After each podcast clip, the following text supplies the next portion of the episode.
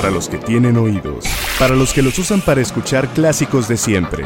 Rock, progresivo, soft rock, baladas. Este es el espacio para aquellos que no dejan de escuchar lo mismo, aunque hayan pasado las décadas. Con ustedes, el primer podcast para los amantes de la historia musical que buscan la respuesta de todas las preguntas. Esto es, Esto es Melómanos con Juan Carlos Mendiola.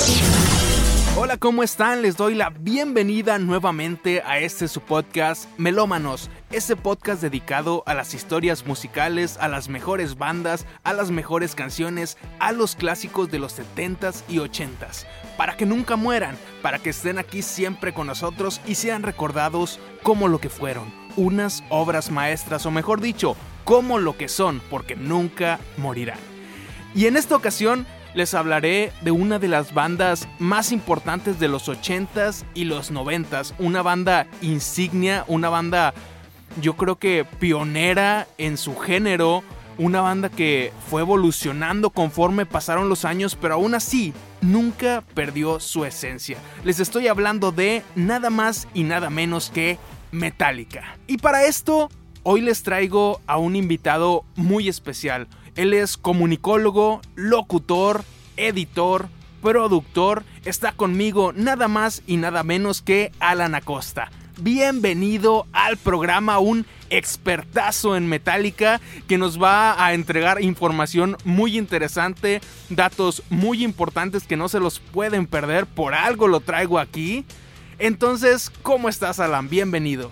Hola Juan Carlos, muchas gracias por la invitación fue un honor que me hayas escogido y más para este tema que es Metallica, todo lo que conlleva esta gran banda que desde 1981 pues viene pues con un punch enorme y que no se ha acabado y no creo que se acabe, es una de las bandas más famosas creo yo en el ámbito musical, tanto en su género como pues en en otros subgéneros, vaya, porque Metallica no solamente se queda en el metal, que es cuando ellos empezaron, ¿no? Exploraron incluso hasta una canción en estilo country, así que vaya, sí hay mucho de dónde cortar, mucha tela de dónde cortar el día de hoy, así que pues vamos a darle, ¿no? Y es de tus bandas preferidas, ¿verdad? Sí, es, es mi banda favorita, simplemente nada más y nada menos, eh, en este 2019 es para mí la mejor banda que haya pisado este mundo. Que curiosamente no me. No fue de mi agrado, por así decirlo, cuando apenas eh, pues le di la primera escuchada por ahí del. No sé, yo estaba en primaria, creo. Primar sí, era primaria, sexto, quinto. Mi tío me presta un disco de, de Metallica, el Master of Puppets. Y lo escuché, pero dije, ah, está bien, pero no me, no me encantó. Yo en ese entonces yo escuchaba más Iron Maiden, por ejemplo, que fue mi primera banda eh, favorita. La que, la que te, se puede decir que te invitó al género, la que te dio la mano y te dijo, ven y descubre toda esa Sí, ajá, exacto. O sea, con ellos, eh, vaya, mi tío se muda acá a Monterrey y pues él tenía una colección de discos, de cassettes, de música obviamente del, del género heavy metal y otros subgéneros. Y pues estaba Maiden y pues desde ahí, ¿no? Desde te digo quinto, sexto y pues ha sido todo un gran viaje en estos pues ya más de, 10 años. Excelente, increíble.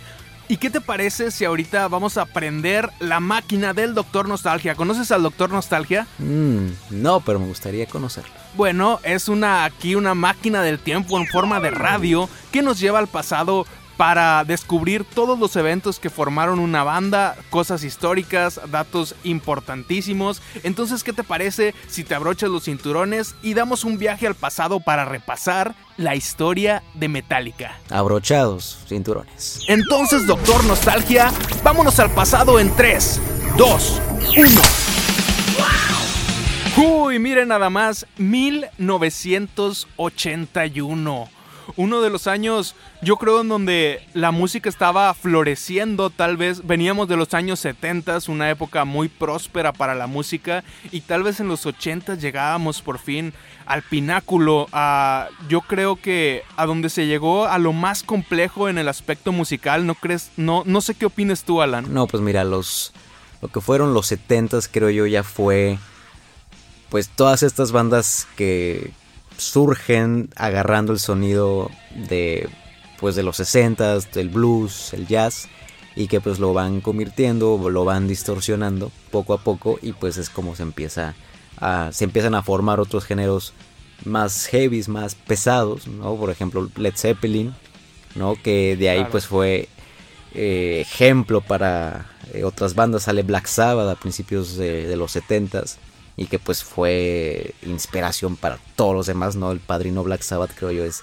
la banda más influyente, creo yo, eh, en el metal moderno. Ahora bien, mientras por un lado teníamos a bandas en los 70s como Eagles, como Chicago, como Queen, también se puede decir que eran un poco más tranquilas, también al otro lado de la, de la moneda teníamos a Black Sabbath, a Motorhead, a Judas Priest, y aquí en esta corriente de estos artistas que tú nos mencionas, de la mano de El Padrino, el padre Black Sabbath, surgió una corriente que tú me platicabas fuera del aire. ¿Cómo se llamaba esta corriente? Eh, la nueva ola de heavy metal británico, que en inglés es The New Wave of British Heavy Metal, que ahí pues sale eh, Maiden, por ejemplo, entre muchas otras, eh, Angel Witch también, Diamond Head, entre, entre otras.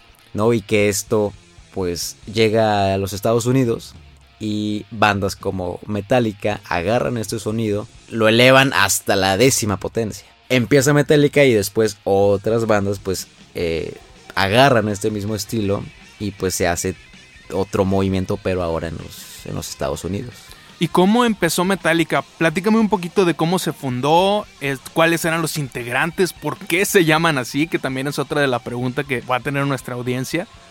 Ok, mira, Metallica surge exactamente en 1981, por ahí dicen que el día fue el 15 de octubre, todavía no estoy seguro si realmente es esta fecha, ¿no? Porque ves cosas en internet y, demás, y aparte para saber qué día se forma, no, pues ahí pues está, muy, complicado. Muy difícil. Eh, pero lo que pasa fue que Lars Ulrich, que es el baterista, él, es danés, él, era, él venía de una familia de tenistas y él publica en el periódico que está buscando eh, una banda.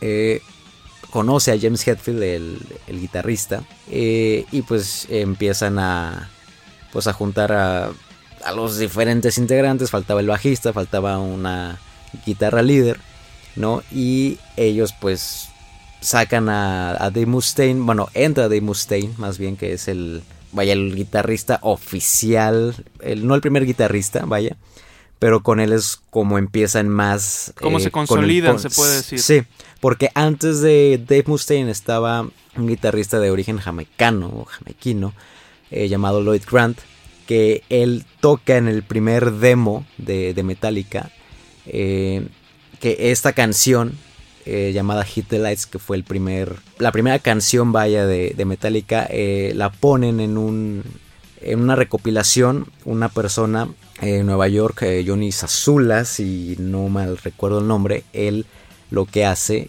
es agarra muchas canciones de bandas emergentes, y las pone en, una compilación llamada Metal Massacre, que de ahí pues es como Metallica se da a conocer por primera vez eh, al mundo. Y ahora tomando todo es, toda esta ola que tú me habías mencionado y cómo Metallica lo aumentó a la décima potencia, surge el primer álbum de Metallica, ¿verdad? Que tenía todos estos elementos que tú dices que magnificaron, por así decirlo, lo que ya se estaba viviendo en este género, ¿no? Sí, este primer álbum llamado Kill Em All, Mátalos a Todos, y lo traducimos al español, que es una... Eh, una historia muy, muy chistosa porque antes de que salga el disco, eh, antes de que se grabe, la alineación era Lars Ulrich en, la batería, James Hetfield en la guitarra rítmica y en la voz. Eh, estaba Dave Mustaine en la guitarra y Cliff Burton en el bajo. ¿no? Que antes de que entrara Cliff Burton había otro bajista llamado Ron McGovney que él sale debido a que tenía problemas con los...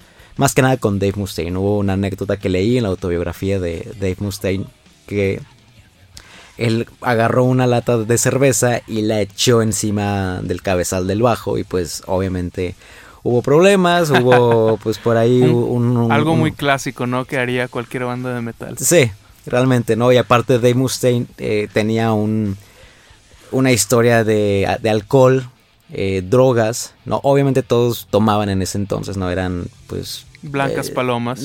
sí. Y... Pero lo que pasaba con Dave Mustaine es que él cuando él tomaba, él se ponía agresivo. Era, era, un, era mala copa. era muy mala copa, ¿no? Y, y literal cuando estaban en Nueva York, porque iban a, a grabar el disco, el Kill Them All, eh, literal les despiertan y, y le dicen, oye, pues le dicen a Dave Mustaine, eh, James Hetfield y Lars Ulrich, ten tu boleto de regreso a Los Ángeles porque pues te sacamos de la banda, ¿no? Y él como que, Sí, oye, no, ¿qué está pasando? Lo llevan a la estación de, de autobuses y pues ahí es el fin de Dave Mustaine con Metallica. Eh, después Dave Mustaine forma Megadeth, que es como la banda... Pues, la rival. la- ajá, la rival, ¿no? Que él, él lo que quería al formar Megadeth era quiero vengarme de Metallica. Y, a- y al final qué interesante que entre Megadeth y Metallica esta misma competencia fue la que los hizo mejorar, ¿no? Pues sí, digo, eh, si, lo, si los comparas, Megadeth siempre ha sido más pesado que Metallica. El Metallica ha ido evolucionando, ha ido cambiando, pues sí, a veces el estilo, no por, eh, según ellos, que es para no encasillarse en un solo género y pues explorar en otros. Y que digo, eso está, para mí está bien, digo, ahora sí que lo que los haga felices, pues chingón, ¿no? Pero después no, se encasilla, ¿no? Y es por eso que ha tenido, o su base de fans son tanto el metalero clásico hasta, pues incluso la, la niña de 16, 17 años, o sea, tienen ahora sí que para, todo. Para todos los sabores, para todos los colores, para la niña, para la abuelita, para la mamá. Exacto. Y hablando de anécdotas, hay otra muy interesante además de la de Mustaine, que es el nombre de Metallica. ¿Por qué se llaman así? Me habías contado de una historia de una Mm. revista, ¿verdad? Sí, que Lars Ulrich tenía un amigo, no recuerdo el nombre de la persona, pero él tenía, él iba a sacar una revista dedicada al metal y demás. Y tenía dos nombres, Metal Manía y, Metallica. Obviamente cuando Lars ve el nombre de Metallica, le encanta al, principio y le dice al amigo, oye, creo que se debería llamar Metal Manía tu revista. El otro, ah, sí, y le hace caso y, me- y Lars se queda con el nombre de Metallica. Y es así como Metallica tiene, tiene su nombre. Excelente. Bueno, entonces nos encontramos en los 80s, Metallica ya se fundó, ya lanzó su primer álbum, ya se dio todo esto de Mustaine, el cambio de los integrantes y entonces sucede algo que cambiaría para siempre a la banda, ¿no? Sí, en 1986 es cuando fallece eh, Cliff Burton, el, el bajista, en un accidente de autobús. Eh, con Metallica grabó tres discos, el Kill Em All, en el 83, el Ride the Lightning, en el 84, Master of Puppets, que es el álbum maestro de, de Metallica, que muchos claman que es el álbum maestro de Metallica y que ha sido inspiración para muchas otras bandas. Es como es uno de sus álbumes más conocidos, ¿no? Ajá, ¿Tú, sí. tú crees que sea re- este Master of Puppets, que sea el álbum que realmente consolidó a Metallica como una banda exitosa? Porque ya nos habías comentado que habían sido pioneros y magnificaron todo lo que se estaba logrando, pero finalmente el éxito de Metallica, ¿tú crees que haya llegado gracias a Master of Puppets? Llega Master of Puppets y lo que hace es ponerlos y fijarlos en el pedestal de somos los reyes del metal. Ah, mira. Eh, con ese disco acompañan a Ozzy Osbourne en, en su gira en el, en el 86. No, y Ozzy Osbourne en ese entonces Sí, era... Ajá, en ese entonces él ya no estaba en Black Sabbath, él ya tenía su, su proyecto eh, solista y pues él la venía rompiendo y pues se lleva a, a Metallica como teloneros y pues vaya, ahora sí que dos en uno, matas dos pájaros de un tiro con esas dos grandes bandas en ese entonces. Híjole, no. Ya Y me digo, imagino. O, o envidia, ¿no? Haber, haber estado ahí. Ojalá, ¿verdad? Fue como una ayuda mutua, ¿no? Entre el clásico, el, el, que ya estaba ahí consolidado y la banda incipiente, ¿no? Entonces hacen un conjunto en donde es ganar, ganar para los dos, ¿no? uno, uno sigue relevante y el otro gana relevancia, ¿no? Sí, y aparte, pues el público, ¿no? También, te digo, disfrutas dos excelentes bandas, porque pues hay veces que, que te toca, no sé, vas a un concierto a ver a X banda y el telonero es como que, eh, dos, dos, todavía apenas va levantando, pero en ese entonces Metallica en, en tres años hizo maravillas, o sea, cambió de un sonido crudo de metal, de thrash metal de, del Kill All a un metal más, más pesado, más eh, con más arreglos, con más, con más estudio, porque Cliff Burton, el bajista, era el único que tenía estudios de música, o sea, él realmente le enseñó todo lo que sabía a los demás integrantes de, Metallica, ¿no? Y lo que muchos claman es que después de la muerte de Cliff, Metallica no volvió a ser el mismo, pues desde musicalmente, más bien musicalmente hablando, ¿no? Y sobre la muerte de, de Cliff, de este bajista tan importante, también surgen surgen problemas, ¿no? Discusiones y peleas con el nuevo bajista que se integraría después a Metallica, ¿no? Sí, correcto. Muere Cliff el 27 de septiembre del 86 en un accidente, te digo, de autobús. Estaban en Suecia, 4 o 5 de la mañana, el autobús desliza porque eh, era septiembre y había eh, hielo, según esto, en el, en el pavimento. Se vuelca el autobús y él sale disparado por la ventana y le cae el autobús encima.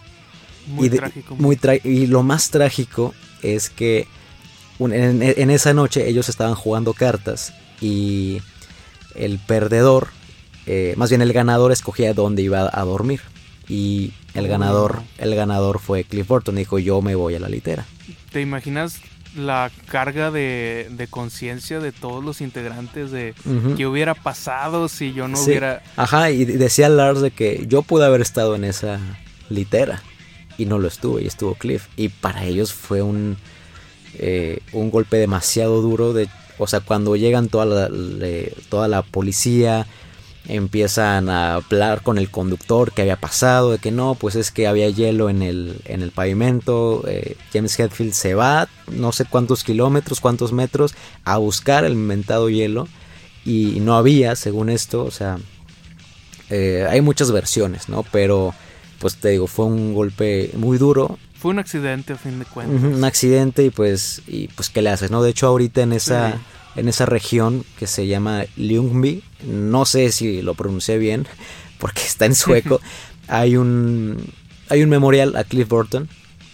Eh, ahí la gente va a dejarle pues desde flores, desde latas de cerveza y demás, pero pues ahí si alguien es fan de, de Metallica y pues quiere estar en el lugar donde murió Cliff, bueno, pueden ir, ¿no? Es abierto al, público, digo, es, Suecia, ¿no? Eh, un país con bastantes libertades, ¿no? De hecho, uno de mis, en mi bucket list es ir ahí. ¿Por qué? Pues simplemente porque es historia de una banda que, pues, que me gusta, ¿no? Pero bueno, ya dejando esto y entrando ahora en lo que fue el nuevo bajista, que pues ellos seguían en gira. Sí, y tenían que conseguir a alguien rápido, ¿no? Y en octubre aproximadamente contratan o audiciona a un bajista llamado Jason Newsted, eh, de una banda llamada Flotsam and Jetsam. Eh, banda pues más o menos del género, él era muy fan de Metallica. Y pues vaya, fue como la, oportunidad de oro para él. Audiciona y pues se queda con el puesto. Pero pues él siempre fue el reemplazo de Cliff. Él no fue Jason Newsted, él fue el reemplazo. Y al momento de ser el reemplazo, pues no lo trataban como, como una persona, ¿no? Es, como que, y ellos lo, contaban en documentales, entrevistas, de que pues nosotros estábamos enojados eh, realmente y decían que James decía que a él le molestaba que, que Jason fuera un fan de Metallica. Qué duro para Jason, ¿no? Porque imagínate tú eres un gran fan, finalmente haces casting, te seleccionan y lo que alguna vez soñaste y lo que alguna vez te tuvo tan ilusionado luego se vuelve casi casi en una pesadilla, ¿no? Así, o sea, le hacían de todo, o sea, una vez creo que estaban en Japón y lo hicieron inhalar wasabi, que el wasabi es creo que es como una salsa sí, que pica que pica demasiado. Sí, pues pues no, este muchas cosas, o sea, lo dejaban a veces afuera del, del hotel. Creo que una vez hasta le, le aventaron su, su, maleta por la ventana. O sea, le hacían muchas cosas. Y algo que realmente trascendió hasta hoy en día es que cuando graban el cuarto disco, el Justice for All, que es el primer disco donde aparece Jason en el bajo, o aparentemente aparece en el bajo, él graba sus líneas de bajo, él solo, y los demás pues lo hacen igual, ya sea en conjunto, este, o Lars y James juntos,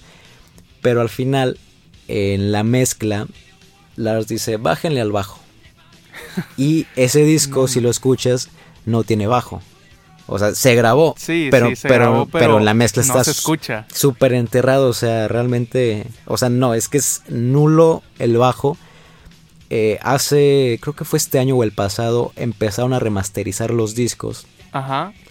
Y le tocó el turno al, al disco de Justice, pero pues pues no se escucha. Hay mucha gente, ¿no? De que ¿por qué no se escucha? Bueno, o sea, aún, aún, en la remasterización sigue sin escucharse el bajo. Sí, digo, pero aparte ese ya es problema más de, de mezcla, porque literal el problema es en la mezcla, no en, la, no, en el máster. O sea, ah. tienen que irse a las, al, tape, ¿no? que, pues que data del, del 88 y pues digo, es siento yo que es más no se quieren problema. complicar. Ajá, y James decía que realmente a mí me gustaría que el disco se quedara así porque pues ya es parte de la historia y cambiarlo como, pues, como que no. Pero bueno, mucha gente enojada, ¿no? Porque quiero escuchar el bajo. Pero bueno, te vas a YouTube y pones eh, en Justice for All con bajo y y, ya, se lo ponen. Miles de personas que pues han de ser este o personas ociosas o personas que realmente pues saben algo de audio, pues han grabado un bajo y, lo, y lo mezclan con el track original y pues tienes este cómo se hubiera escuchado el disco con bajo, ¿no? Así que ¿Y si se escucha mejor?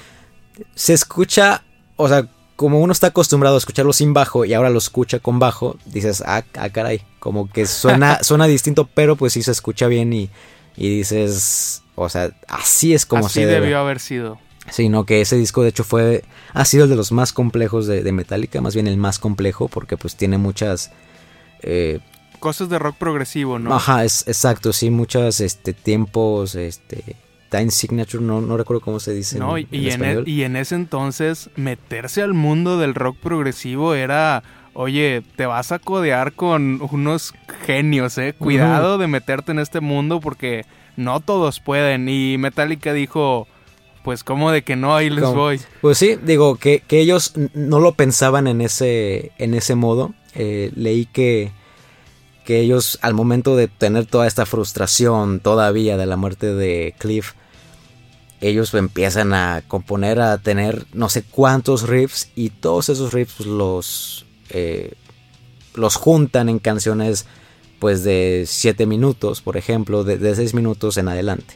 ¿no? Cuando antes tenían canciones de 3, ¿no? Y este disco pues tiene canciones muy complejas con guitarras muy rápidas, con una batería monstruosa que creo que fue el, el disco donde Lars hizo ahora sí que su, su mejor sus mejores grabaciones porque vaya desde te digo ritmos rápidos uso del, del doble bombo monstruoso que ahorita eh, lo escuchas en, en vivo y pues parece que le da hueva este tocar el doble bombo el doble pedal. es, que es que también eh, imitar en vivo lo que haces en un disco orientado o con de progresivo es casi casi una tarea imposible, ¿no? También vemos a otras bandas, por ejemplo, como Alan Parsons, que no se hizo para tocarse en vivo, o como Elo, que también con canciones muy complejas tenía que usar cintas pregrabadas en sus conciertos. Entonces, supongo que Metallica quería evitarse toda esta polémica, ¿no? De usar cintas pregrabadas y cosas así, ¿no? Sí, a lo mejor digo, como ellos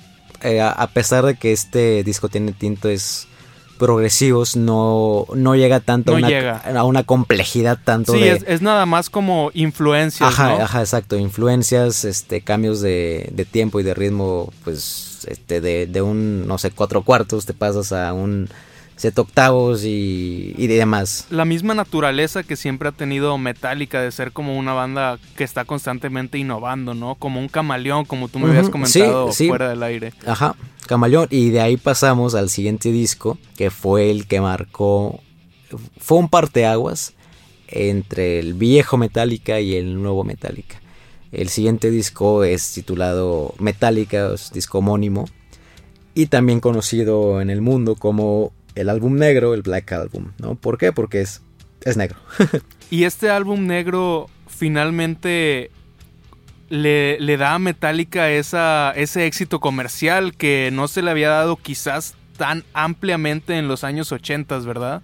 Sí, con este disco se traen al productor de Motley Crue, YouTube, eh, Bob Rock, que pues digo, trabajando con bandas más mainstream, pues hizo que Metallica, vaya, hizo bien su trabajo, hizo que Metallica vendiera, sí.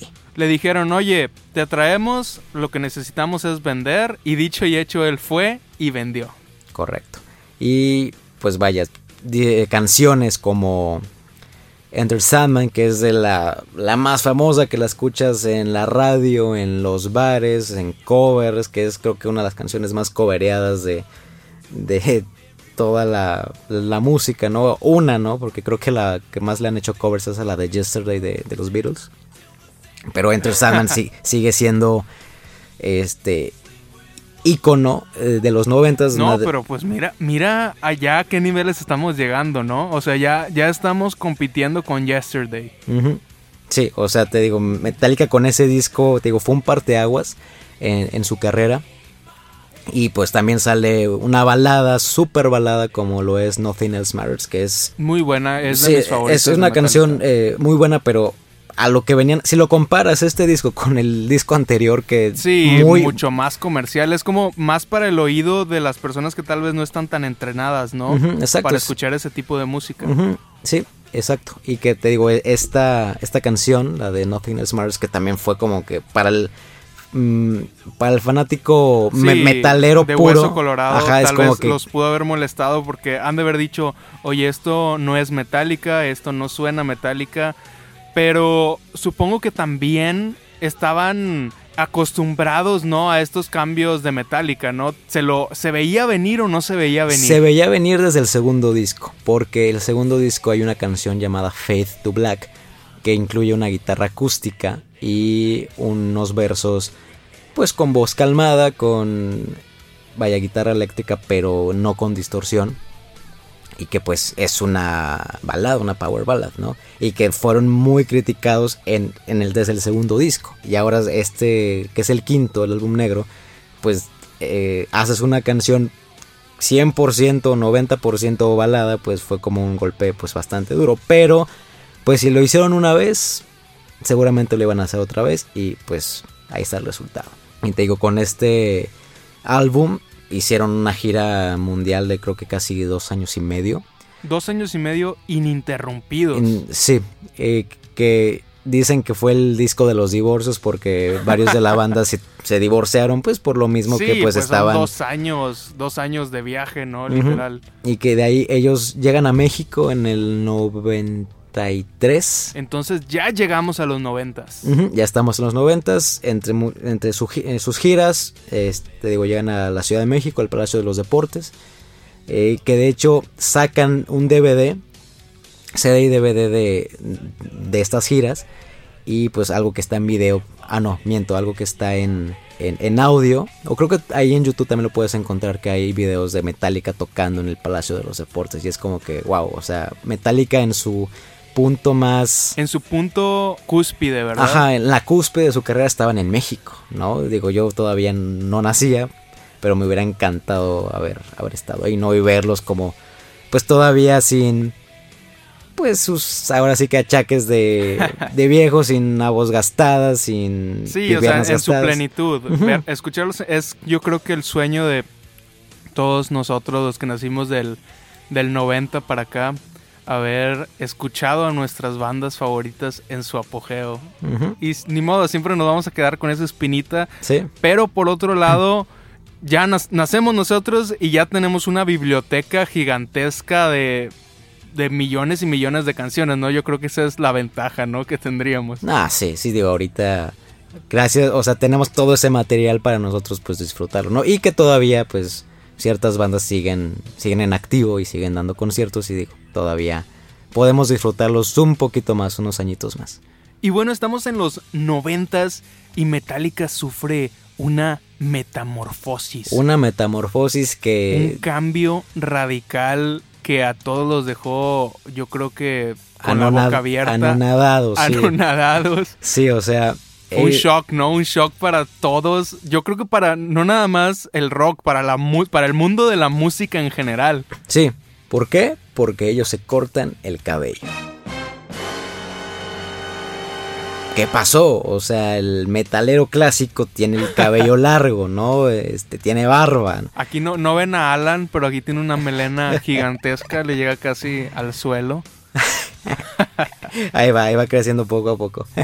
pero sí, o sea, lo que pasa en el 96, que es cuando sacan el siguiente disco, eh, Load, es que pues ves a tanto a James, Lars, eh, Kirk, Jason no, porque Jason eh, todavía en la gira del álbum negro, él se había rapado. Y digo, este, hay como... Ahora sí que o tienes el si estás en el mundo del metal, o tienes el cabello muy largo, o, eh, eres un pelón rapado que tiene cara de, pocos amigos, ¿no? Hay de dos. Pero, pero nunca el cabello corto. Y él eligió rapado, ¿no? Rapado. por ahí este, leí, no estoy 100% eh, seguro que tuvo un accidente y se quemó parte del cabello y se tuvo que rapar. Pero este, los demás sí fue como que, ok, nos lo vamos a, a cortar. ¿Por qué? Pues simplemente porque, pues, querían. ¿No? Digo, eso fue en el 96. Y sacan este disco Load con una portada que, pues, no fue controversial, vaya, pero sí, sí estaría bien eh, decir qué es esta portada. No, no, sí es, extraña. sí es controversial, ¿no? Pues. Digo, Si, lo comparamos con otros. Con otras portadas de álbums, por ejemplo, el, Virgin Killer de Scorpions, pues obviamente no, ¿verdad? Pero aún así, a las bandas de metal siempre les gustó generar polémica con las portadas de sus álbums, ¿no? Sí, o sea, hay, hay de todo, te digo, el primer disco, el Kill Em All, de hecho, ese disco se iba a llamar Metal Up Your Ass, Metal por tu trasero, ¿no? Y tenía, era un excusado con una espada. ¿no? Este, pero bueno, ya yéndonos a, este disco de, de Load, eh, es una combinación de semen y sangre. O sea, esa portada que es porque parecen como flamas. Sí, ahí como este que los aventaron al aire y ahí capturaron el momento, ¿no? sí, y que pues digo, es algo extraño, pero bueno, ¿no? Y en la parte detrás del disco pues ves a, a Metallica en un en unos atuendos como cubanos con con puros, vestidos de una manera no metal, o sea... Como que muy sinatresco, ¿no? Sí, ajá, exactamente, exactamente. O sea, sí se ve muy raro y obviamente cambio de sonido, cambio de imagen, fue como que, ¿qué está pasando, no? Pero con este disco, pues, te digo, desde el álbum negro, pues ya ya venían cambiando ese sonido, pero ahora sí lo cambiaron completamente. Esto ya, ya, no, ya no es metal, bueno, para mí no, no es metal, viene siendo un hard rock aproximadamente. Tienen incluso una canción llamada Mama Said que es eh, tiene tintes country. O sea, ¿cuándo ibas a escuchar a Metallica tocar country?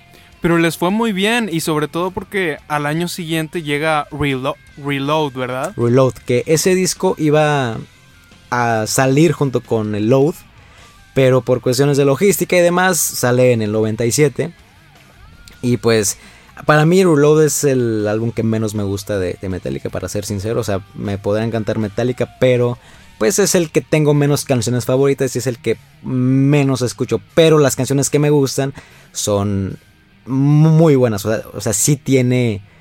Eh, sí tiene lo suyo, ¿no? Y también, y también tiene un éxito comercial como fue Fuel, que ya me has dicho que a ti no te gusta tanto esa canción, pero fue un exitazo esa canción y, también firmó como que un resurgimiento otra vez de Metallica al éxito comercial, ¿no? Uh es, digo, también es icónica en sus, en sus conciertos. Últimamente no la han tocado, gracias a Dios. Este, pero sí es una canción que, digo, sí, sí me gusta, pero no es como que, o, sea, si, si la tengo en una playlist, a lo mejor yo no la pondría en una playlist. Sí, es como voy a poner el álbum y ok, está en el álbum y la escucho, pero no es como de tus predilectas para ponerla en tu lista de canciones.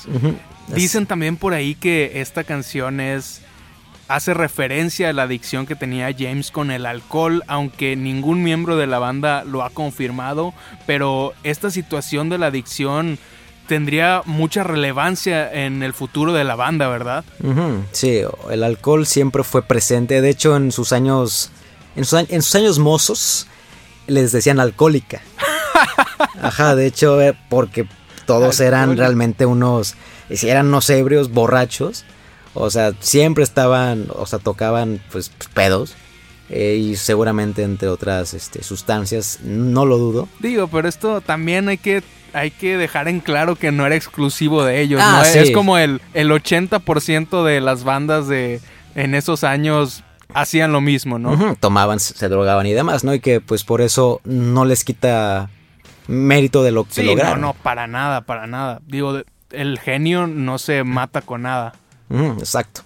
Y, y, después llegamos al nuevo milenio. ¿Y qué pasa en este nuevo milenio? ¿Cómo enfrenta Metallica todo este cambio en la industria musical que se colapsaba, la verdad, con nuevos géneros, con la nueva tecnología que hacía que tal vez no se necesitara tanto del talento, con el crecimiento de, ahora sí, de las nuevas tecnologías, esta, estos cambios tan radicales que sufría la música, cómo lo enfrentó Metallica entrando al nuevo milenio. Ellos tenían una competencia al finales de, los noventas llamado Grunge, que fue, de hecho, antes de pasar al nuevo milenio, eh, estaría bien recalcar que en los noventas también fue que por eso Metallica siguió vivo, porque se adaptó. Si no se hubiera adaptado, hubiera, se hubiera quedado estancado, porque los noventas el grunge fue un boom. Sí, con Nirvana. Con Nirvana, simplemente con eh, el disco el Nevermind, pues fue de que wow. De hecho, curiosamente, Kurt Cobain estuvo en un concierto de, de Metallica a finales de los 80 Este. Y su canción favorita es un fun fact, es llamada Whiplash, que es el primer disco. O sea, Kurt, a pesar de que él tocaba pues grunge, pues le gustaba ahora sí que el Metallica de la, de la vieja escuela, ¿no? Fun fact.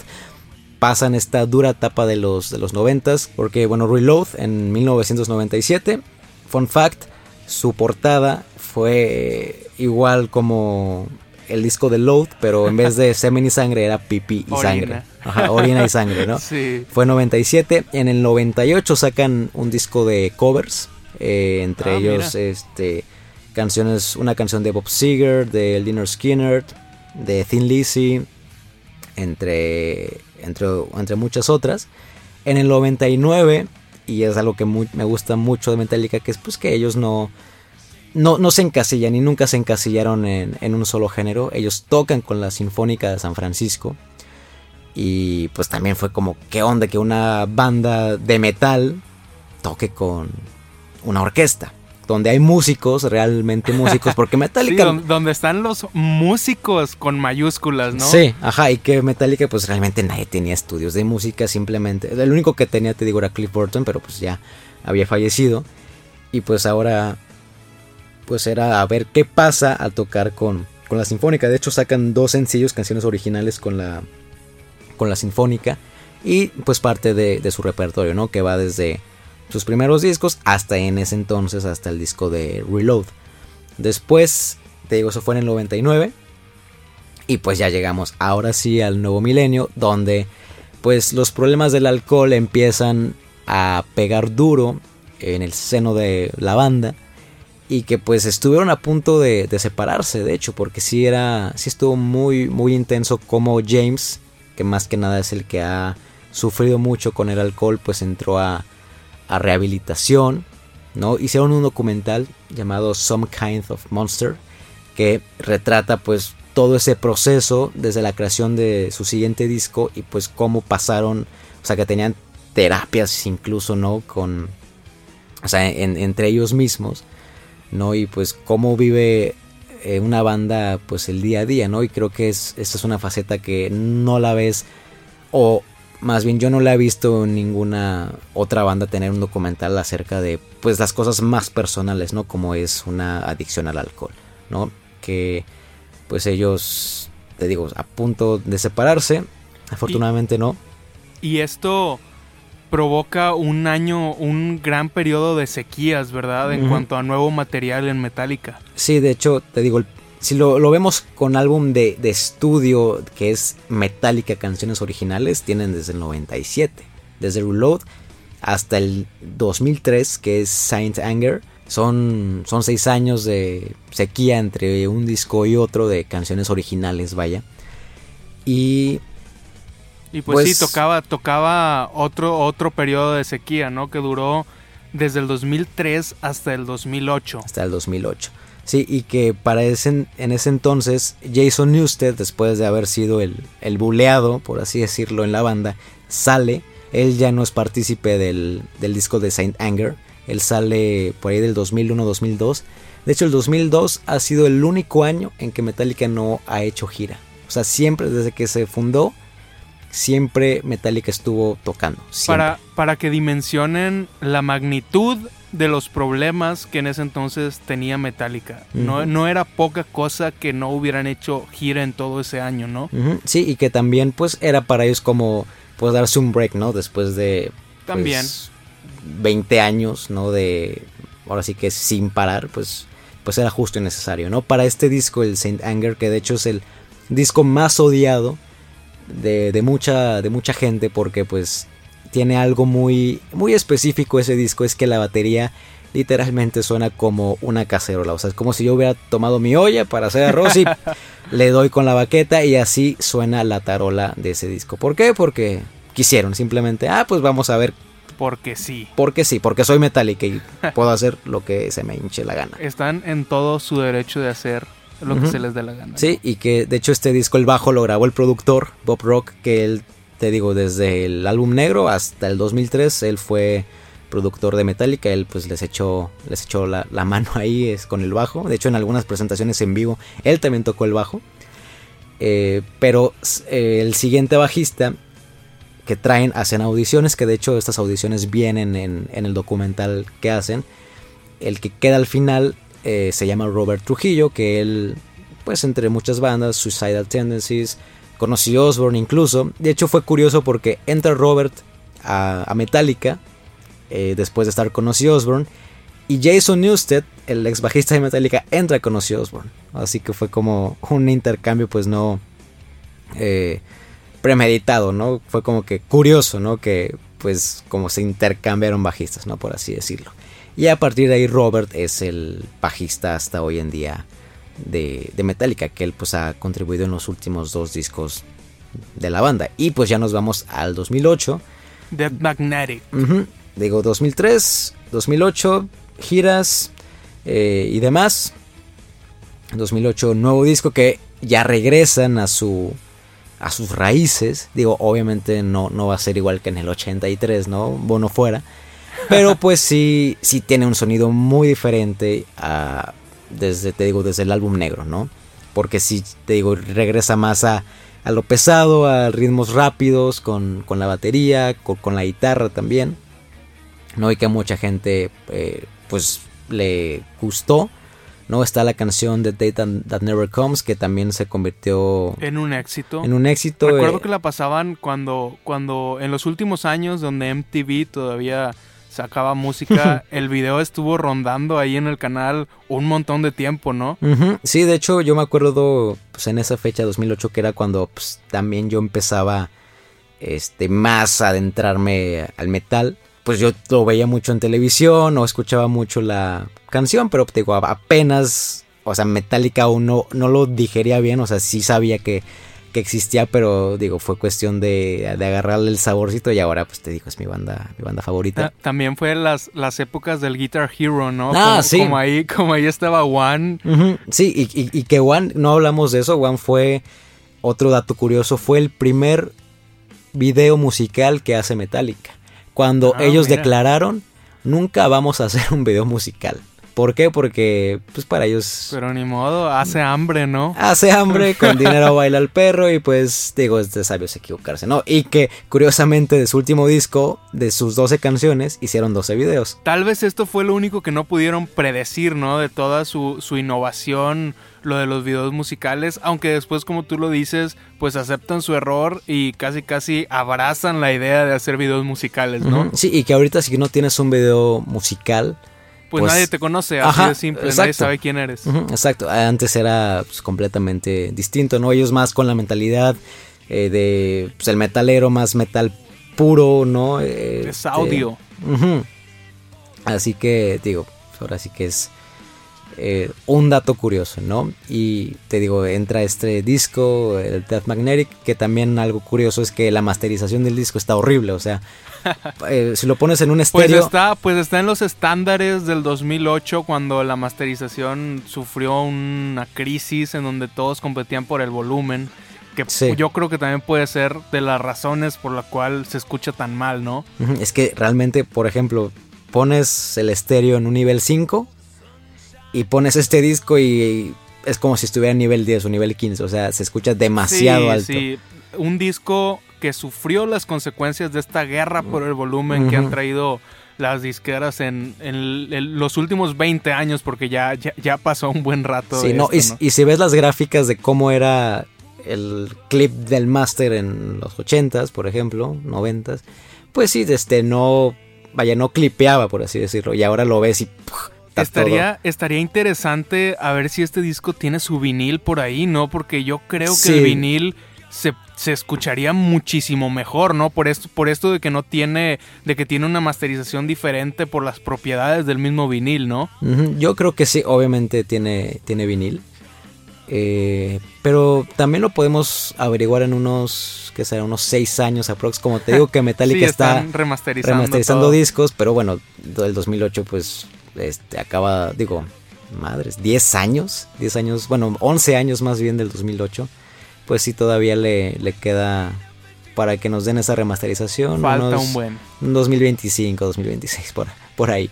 A ver si no se acaba el mundo antes. A ver si no se acaba el mundo antes, pero pues sí, eso fue 2008. Eh, igual gira, de hecho, y es cuando yo los veo por primera vez aquí en el, en el estadio universitario. Y, se te rodó la lagrimita de, la emoción. Mm, Curiosamente, o sea, sí, sí, porque yo, o sea, yo quería verlos eh, sí o sí, fue en el 2010, 3 de marzo del 2010, me acuerdo perfectamente. Eh, tocaron clásicos, ¿no? Canciones que en su momento yo conocía poco y que ahora veo el setlist y digo, qué pedo que tocaron estas canciones. Todo lo que, lo que me perdí, ¿no? Aunque estuviste ahí, te lo perdiste. Sí, digo, había unas que otras que, este, que digamos son más under y que tocaron en ese, en ese concierto que, yo sí conocía. O sea, había de las dos canciones que no, con las cuales no estaba tan familiarizado y otras con las que, pues más o menos sí, ¿no? Este, y te digo, después de ahí hacen un lapso bastante grande de 8 años para el siguiente disco. En estos 8 años sacan una película, por ejemplo, que la proyectan en cines. Que pues más que una película es un concierto con una historia, ¿no? Este no fue, digamos, como la gran... Lo vendieron como una gran cosa. Está, está muy bueno, obviamente. Este, me tocó verla en, eh, en el cine. Eh, también regresan a México para dar ocho conciertos en el Palacio de los Deportes. Porque pues creo que les encanta mucho México porque, te digo, en el 93, primera vez en México, cinco conciertos en el Palacio. Después 2009, en el Foro Sol, eh, tres conciertos, que de hecho hay un DVD oficial de, esos conciertos, Orgullo, Pasión y Gloria. Y ahora 2012, pues estos ocho conciertos. Yo fui al primer concierto bastante bueno. También escuché. Ya, ya, ya, ya estaba más entrenado yo en, en Metallica. Ya me había metido 100% eh, a, su música. Ya lo pudiste disfrutar y apreciar más. exacto. Y finalmente, después de todos estos conciertos, pues continúa, ¿no? Un último capítulo en, en una recaída de James en el alcoholismo, ¿no? Para cerrar la historia actual de Metallica. James recae no hace mucho, aproximadamente hace un mes, principios de... Un mes al momento que estamos grabando este podcast. Exacto. Eh, me acuerdo que yo estaba en el, aeropuerto y me meto a Facebook y veo un post de Metallica bastante, bastante largo con muchos eh, caritas tristes y dije, ah caray. Algo está mal. Algo está mal, ¿no? Dije, no, no, no se me haya muerto uno porque se muere uno este, no, no sé qué será de, de mi vida, ¿no? Pero pues era una carta de, de James, digo, de, de Lars, Kirk y, Robert, que habían dicho que los conciertos en Nueva Zelanda y Australia que iban a ser ya en estos meses se iban a cancelar porque James recae después de 17 años otra vez en el alcoholismo. Después de, de estar tantos años sobrio, recae. Eh, fue algo que pues creo que mucha gente lo, lo agarró por sorpresa. Digo, a mí también, ¿no? Este, digo, a pesar de que obviamente no los conozco en persona, pues sí, o sea, quieras que no, cuando escuchas mucho a, un artista, eh, o sea, lo haces parte de ti, dices, ¿qué, ¿qué, pedo, no? O sea, ojalá y... Y siguen siendo una especie de héroes, ¿no? o sea, es una especie de modelos. Tal, sí, tal vez no en, en, su estilo de vida. En su estilo de vida, pero sí en su en su arte, ¿no? En la música que hacen. Sí, hay una frase eh, que a mí me gusta que dice cuando un músico se, muere, por ejemplo, digo llevándolo a un extremo, es como si se muriera una parte de ti, ¿no? En caso de que el músico o la banda pues sea una de tus favoritas, pues, pues muere, o sea, mueren esos recuerdos, esos... No sé, si le, dedicaste una canción a alguien y se muere ese artista, dices, ¿qué onda? O sea, quieras que no, la música tiene ese poder de, pues, meterse tan dentro de, nosotros que pues indirectamente cuando le pasa algo al artista o a la banda pues es un, es un golpe bastante duro, ¿no? Digo que en mi caso ahorita con lo de James dije, ay, qué mal pedo, ¿no? Ojalá y, no, y no le pase nada porque para mí es uno de, eh, musicalmente, es uno de mis ídolos. Debería estar bien porque ahorita también lo que me sorprendió es que empezaron a, anunciar muchos conciertos para el siguiente año. Este, van a ser headliners de como cinco festivales en Estados Unidos. Digo, espero que para ese entonces James ya esté bien y debería estarlo, ¿no? Porque si no, pues, ¿por qué agendar conciertos cuando pues no sabes qué onda con tu vocalista, ¿no? Digo, esperemos que pues, todo salga bien. Claro, y, y, yo creo que a Metallica todavía le, le queda un rato de historia todavía para cerrar yo creo que completamente la historia. No dudes que tengamos segunda parte de Metallica después en este podcast. Pero mira, está sonando por ahí el Doctor Nostalgia porque ha llegado la hora de regresar al presente para ya cerrar con esta banda tan importante y tan exitosa de los años 80, 90 y también del nuevo milenio. Entonces, entonces, Doctor Nostalgia, regrésanos al presente en 3, 2, 1. Y bueno, ya estamos otra vez en el presente. Y antes de irnos, yo te quiero hacer algunas preguntas, Alan. Unas preguntas rápidas que quiero que nos contestes para poder ilustrarnos un poco más de lo que es Metallica. ¿Qué hace a Metallica tan único? ¿Qué es lo que los hace diferentes? Así si puedes responder lo más brevemente posible. Metallica es único por esto. Metallica es único porque se atreven a dar o a ir más allá de lo preestablecido. Te digo, desde cambiar el género completamente, desde tocar con una sinfónica, desde hacer una película, desde hacer otro concierto con la Sinfónica parte 2 hace como un mes, desde tocar en la Antártida. Es la primera banda que toca en los primeros. es la primera banda que toca en los. en, todos, en todos los continentes. Exacto. O sea, ¿y qué banda ha hecho eso? O sea, sí, hay bandas que pues no sé, pueden sacar un disco bien largo o bandas que pueden hacer esto o lo otro, pero dices, ah, ok, pero, o sea, es ir más allá. Metallica va más allá, o sea, no, no cualquier músico va y dice, quiero tocar con la Sinfónica de San Francisco. Obviamente no, o sea, no cualquier músico, pues, por sus ganas quiero tocar en la Antártida. Pues no, o sea, ¿quién más? Metallica. O sea, Metallica tiene, eh, a pesar de que el baterista sea casi ahorita ya no esté tocando como en los ochentas, el tipo es un genio. Él es, él es el businessman, o sea, punto. O sea, sin él, aunque mucha gente lo critique, sin él Metallica no, no sería lo que es ahorita. Entonces, la receta del éxito de Metallica para seguir vigentes es esta capacidad de adaptarse e innovar. Ajá, exacto. Y sin importar el qué dirán. Es también un muy buen consejo de vida. Entonces, vamos a aprender de Metallica. Sigan sus sueños y por favor, y por favor, que no les importe lo que le digan las demás personas. Lo que importa es lo que te hace feliz, ¿no? Exacto. Y finalmente, Alan, ¿tienes un disco favorito de Metallica? Disco favorito. Eh, sí, mi disco favorito es el segundo, el Ride the Lightning, que para mí es no sé, o sea, tiene de todo, desde, una canción instrumental, que fue la primera canción, bueno, la segunda canción instrumental eh, de Call of Cthulhu, inspirada en una, una historia del, del autor H.P. Lovecraft, que es influencia de Cliff Burton, porque Cliff Burton, te digo, desde músico era muy letrado, ¿no? Y le encantaba leer y pues influenció a Metallica, ¿no? En canciones. Eh, tienes canciones como Creeping Dead, que es un clásico de sus, eh, de sus conciertos. Una llamada Trapped on the Rise, que se me hizo raro que al momento de tocar la Antártida no la hayan tocado. Desperdiciaron una gran oportunidad para tocar esa canción. pero que esa canción lo que eh, me gusta mucho es que toda la canción se utiliza el doble, el doble bombo por parte de Lars. Que obviamente cuando la toca en vivo, pues no hay doble bombo, ¿no? Porque pues ya está viejito, ¿no?